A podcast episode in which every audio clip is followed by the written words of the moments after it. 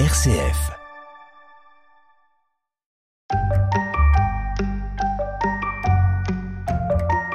Bonjour à toutes et à tous. Bienvenue sur Zeus et compagnie pour partir à la découverte de la mythologie gréco-romaine. Dans ce dernier épisode sur les dieux de l'Olympe, je vous propose de partir à la découverte d'une déesse moins connue que les divinités que nous avons évoquées jusqu'à présent et peu représentée dans les arts, la déesse Estia de son nom grec ou Vesta. Zeus et compagnie. Un podcast RCF présenté par Lauriane Hungbio.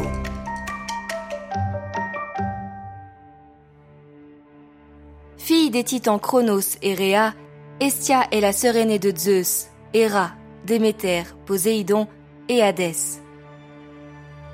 Elle incarne la déesse du foyer domestique.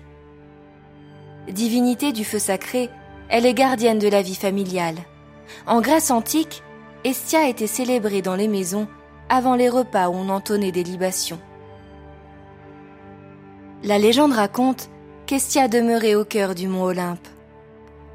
Dans la civilisation romaine, Vesta est identifiée comme la patronne de l'État dans sa globalité. Ce sont les consuls, les prêteurs ou encore les dictateurs qui vouent un culte à la déesse en lui offrant des sacrifices avant d'assumer leurs responsabilités. Peu représentée, et ce même dans les temples qui lui étaient consacrés, la présence de Vesta ou Estia était signifiée par la présence d'un feu sacré continuellement allumé. Ce feu représente ainsi l'un de ses attributs, tout comme la torche.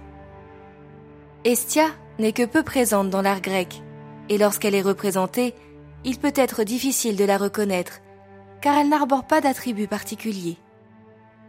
On la retrouve le plus souvent debout, austère, enveloppée d'une cape. En 1519, le Corrège réalise Lunette avec Vesta, où l'on peut admirer la déesse du foyer domestique debout devant un autel encapuchonné. D'une main, elle tient la coupe du sacrifice, tandis que de l'autre, elle brandit une torche, symbole du feu sacré qui doit constamment rester allumé. Mais qu'arrivait-il? Si le feu était amené à s'éteindre Ce phénomène était source de mauvais présages, alors il fallait que ce feu sacré soit veillé et protégé. Cette tâche était assurée par les Vestales, des prêtresses ayant fait vœu de chasteté. Elle dépendait de la plus haute autorité religieuse, le Pontifex Maximus. Si elles bénéficiaient de privilèges, les Vestales avaient également de nombreux devoirs, dont celui de ne surtout pas trahir leur promesse de virginité, sous peine d'être enterrées vivantes. Zeus et compagnie. RCF. Si peu d'épisodes mythologiques font référence à Vesta, ce n'est pas le cas des Vestales, dont de nombreux récits nous sont parvenus. Je vais vous raconter la légende de la Vestale Tuccia. Un jour, alors qu'elle assurait ses fonctions de prêtresse de la déesse Vesta, Tuccia fut brusquement accusée d'avoir brisé son vœu de chasteté. Pour contrer cette injustice, la jeune fille demanda la protection de Vesta et prouva son innocence en réussissant l'extraordinaire exploit de transporter un tamis rempli d'eau du Tibre jusqu'au temple consacré à la déesse. Et cela sans en perdre une seule goutte. Un autre épisode légendaire est celui de la Vestale Claudia Quinta. Elle aussi accusée injustement d'avoir brisé son vœu de chasteté, elle parvient à prouver son innocence d'une manière prodigieuse. Un navire, venant d'Asie, avait échoué près de l'estuaire du Tibre avec à son bord une imposante statue de pierre de la déesse Cybèle. La Vestale accrocha une corde du navire à sa ceinture et le tira pendant longtemps à contre-courant, presque jusqu'à Rome. À la New York Public Library, une miniature de 1450 relate ce passage.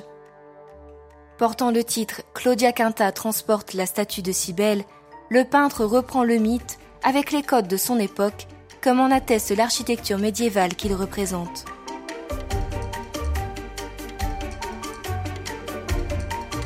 Merci de votre écoute et à bientôt sur RCF pour d'autres aventures mythologiques.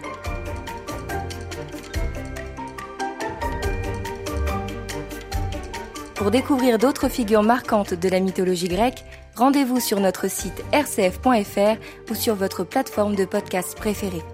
N'hésitez pas à faire connaître Zeus et compagnie autour de vous en le commentant, le partageant ou en laissant des petites étoiles sur les plateformes. Et puis il y a aussi nos autres podcasts pour les enfants et leurs parents. Quand je serai grand, les histoires fabuleuses des grands explorateurs ou La Fontaine, le podcast qui reprend les grands textes du fabuliste. Des podcasts à découvrir partout, tout le temps.